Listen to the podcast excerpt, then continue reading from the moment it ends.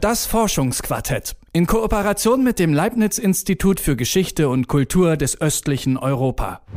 Niedersachsen, Sachsen-Anhalt, Sachsen. Wer sind eigentlich diese Sachsen, die sich, so würde man vermuten, mal in diesen Ländern aufgehalten haben? Eine Ausstellung des Braunschweigischen Landesmuseums und des Landesmuseums Hannover beschäftigt sich mit alten Mythen und neuen Fakten. Denn was die Geschichte der alten Sachsen angeht, gibt es ziemlich viele Erzählungen und Überlieferungen, die oft nur die halbe Wahrheit sind. Der Historiker Matthias Hart vom Leibniz-Institut für Geschichte und Kultur des östlichen Europa begleitet die Ausstellung wissenschaftlich. In dieser Folge des Forschungsquartetts habe ich mit ihm über die Geschichte der alten Sachsen gesprochen und als erstes hat er mir erklärt, mit welchen Irrtümern diese Geschichte belegt ist. Im 19. und im frühen 20. Jahrhundert hat man die Vorstellung äh, gehabt, dass die Sachsen, aus denen dann irgendwann die Niedersachsen und auch die Obersachsen hervorgegangen sein sollten, dass die als eine ethnische Gruppe immer schon existent gewesen sei und sich durch die Jahrhunderte seit der Völkerwanderungszeit fortentwickelt äh, hätte. Und äh, wir können inzwischen zeigen, dass äh, das meiste an dieser vermeintlich ewigen Kontinuität ein auswärtiges Konstrukt ist, dass also diese Sachsen vor allen Dingen von außen, von ihren Nachbarn, von ihren Gegnern ähm, beschrieben worden sind und erst sehr spät äh, sich eine eigene Identität von Sachsen herausgebildet hat. Welchen Zweck hatten denn diese Mythen bei ihrer Entstehung oder war das einfach nur ein großer Irrtum? Das ist kein großer Irrtum äh, gewesen. Äh, ich würde auch weniger von einem Mythos äh, reden als von einer geschichtlichen äh, Erzählung und äh, diese Erzählung hat zum Beispiel dazu gedient, äh, einen vermeintlich großen Gegner zu beschreiben, den die Armeen Karls des Großen im 8. Jahrhundert gehabt hätten, wodurch erklärt worden wäre, dass diese Armeen 30 Jahre lang nicht in der Lage waren, die Sachsen wirklich zu besiegen. Das hat viel länger gedauert als ursprünglich geplant. Und äh, aus diesem langen, aus diesem über 30 Jahre dauernden Krieg ist dann tatsächlich, äh, wenn Sie so wollen, ein Mythos äh, geworden, ähm, von dem die Sachsen selber äh, gezehrt haben im 10. Äh, Jahrhundert, als sie inzwischen selber Träger dieses Frankenreiches gewesen, äh, geworden sind. Ähm, mit dem sie sich ein Jahrhundert vorher noch sehr blutig auseinandergesetzt hatten. Warum würden Sie eher sagen, das ist eine Erzählung statt ein Mythos? Warum ähm, würden Sie diesen Begriff eher ablehnen? Ja, weil der Mythos in unserem geschichtlichen Sinne eigentlich äh, eine, eine Geschichte ist, eine äh, Erzählung, in der äh, Götter äh, gestalten, mitspielen, äh, die religiös konnotiert äh, ist. Das ist hier zwar auch der Fall, äh, aber es ist äh, kein Mythos im geschichtlichen Sinne. Mythen oder auch jetzt Erzählungen ähm, sind ja ziemlich identitätsstiftend. Wie hat sich diese Identität der Sachsen im Laufe der Zeit verändert? Kann man das mal irgendwie kurz umreißen? Also zunächst mal mussten die äh, Sachsen werden. Es äh, gibt äh, seit dem ersten Auftauchen äh, dieser äh, Sachsen in äh, geschichtlichen Überlieferungen im äh, vierten, fünften Jahrhundert. Ähm, Berichte über Sachsen an den verschiedensten Stellen in Europa, zwischen der Mündung der Loire in Frankreich, der Kanalküste, dem ganzen südlichen England, dem heutigen Schleswig-Holstein und dem niedersächsischen Bereich bis äh, späterhin dann äh, an äh, die mittlere und obere äh, Elbe und im 12., äh, 13. Jahrhundert äh, werden Sachsen in der Zips in der heutigen Slowakei, in Rumänien, in Siebenbürgen und in Serbien und Bosnien erwähnt. Ähm, diese jeweiligen Überlieferungen muss man voneinander unterscheiden und einzeln analysieren. Mit welchen Quellen arbeiten Sie denn da als Wissenschaftler im Rahmen dieser Ausstellung zum Beispiel? Ja, da äh, wird mit äh, schriftlichen äh, Berichten, also mit antiken Geschichtsschreibern, Historiographen, dann auch aus dem frühen und hohen Mittelalter gearbeitet.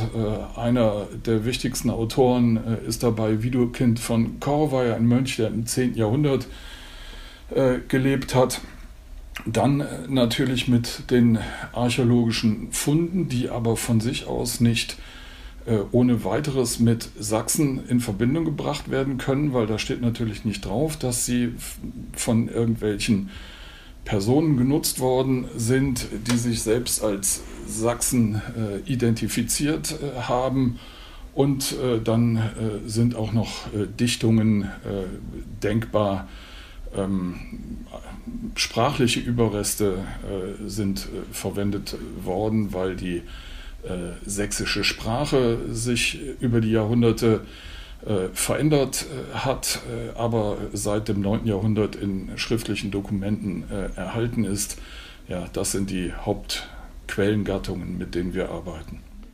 Wenn man die Quellen auswählt, wie umgeht man das dann, da bestimmte Erzählungen, die vielleicht jetzt sich als falsch herausstellen, zu reproduzieren? Sind da bestimmte Quellen besonders verlässlich?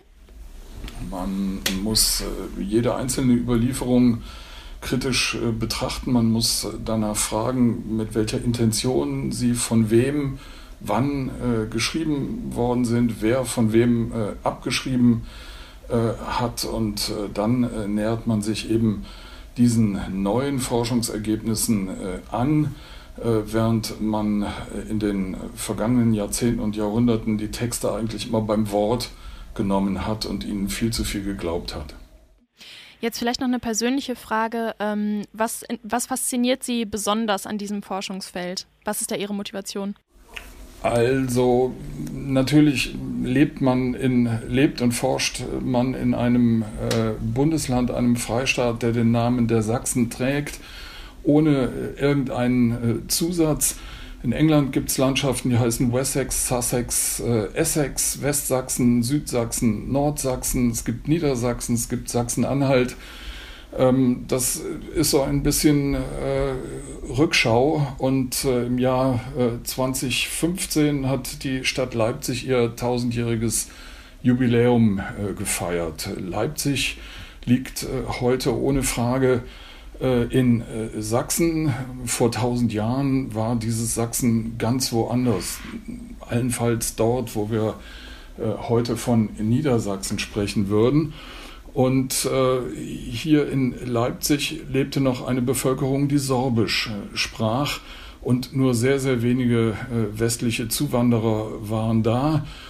Das hat sich im Lauf der Jahrhunderte verändert und wir haben uns äh, dafür interessiert, äh, wo überall in Europa es sächsische Leute und Länder gibt und äh, warum sich bestimmte Gruppenidentitäten diesem Namen angeschlossen haben. Und da geht es eben nicht, wie früher immer behauptet worden ist, nur um Migration, dass also die Sachsen sich von einem irgendwo an der Unterelbe gelegenen Zentrum in alle Richtungen ausgebreitet äh, hätten, sondern da geht es vor allen Dingen darum, äh, dass der Name transferiert wird und dass sich diesem Gruppennamen äh, andere Menschen anschließen aus den unterschiedlichsten Gründen. Wenn wir schon von dem Gruppennamen sprechen, woher kommt dieser Name eigentlich, Sachsen? Das ist nicht ganz eindeutig äh, geklärt. Es gibt unterschiedliche, auch in den Jahrhunderten unterschiedliche äh, Erklärungen äh, dafür. Momentan gehen wir davon aus, äh, dass äh, als Sachsen äh, zur See fahrende Piraten, Plünderer im 4. und 5. Jahrhundert genannt worden sind und dass sich diesem letztendlich dieser Fremdbenennung im Laufe der Jahrhunderte dann eben sehr viele andere Menschen angeschlossen haben. Es kommt jedenfalls nicht von der charakteristischen Waffe, dem Sachs, das ist ein einschneidiges äh, Hiebschwert, so äh, hatte Widukind von Korvey äh, den Namen äh, noch erklärt.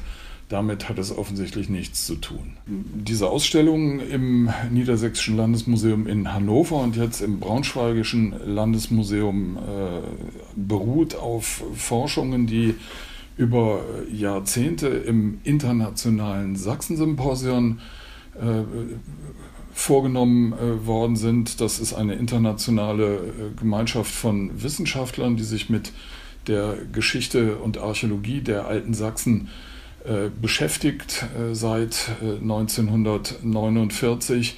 Äh, es geht nicht nur um die Sachsen, sondern auch um ihre Nachbarn. Und ähm, in dieser Ausstellungsvorbereitung bin ich als Mitglied des wissenschaftlichen Beirates tätig gewesen und auch an dem Katalog, der dazu erschienen ist. Der heißt Saxones, eine neue Geschichte der alten Sachsen. Und äh, diese äh, Ausstellung ist noch ein paar Monate im Braunschweigischen Landesmuseum in äh, Braunschweig zu sehen. Das Forschungsquartett in Kooperation mit dem Leibniz-Institut für Geschichte und Kultur des östlichen Europa. Detektor FM wird 10. 10 Jahre Online-Radio, 10 Jahre Podcasts. Das feiern wir natürlich. Wir danken all unseren Hörerinnen und Hörern und kommen deshalb mit einer Podcast-Live-Tour auch in eure Nähe. Wir reisen vom 11. bis zum 15. November nach Berlin, Dortmund, Leipzig, Hamburg und München. Dort produzieren wir Live-Podcasts mit Brand 1, Antritt, Monopol, Pict und Mission Energiewende. Das große Finale gibt's dann am 16. November im Leipziger Täubchental. Wir sprechen mit Matze Hielscher von Hotel Matze und Podcast-Expertinnen und Experten über Podcasts. Abends wird es dann laut mit den Shoutout Louds.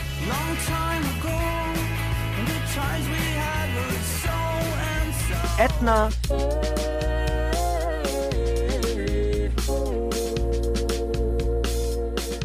Und Lars Eidinger als DJ. Unterstützt vom Seaside Park Hotel. Wir freuen uns auf eine spannende Woche. Kommt vorbei, wenn ihr in der Nähe seid oder wenn wir in eurer Nähe sind. Tickets und mehr Infos gibt's auf detektor.fm.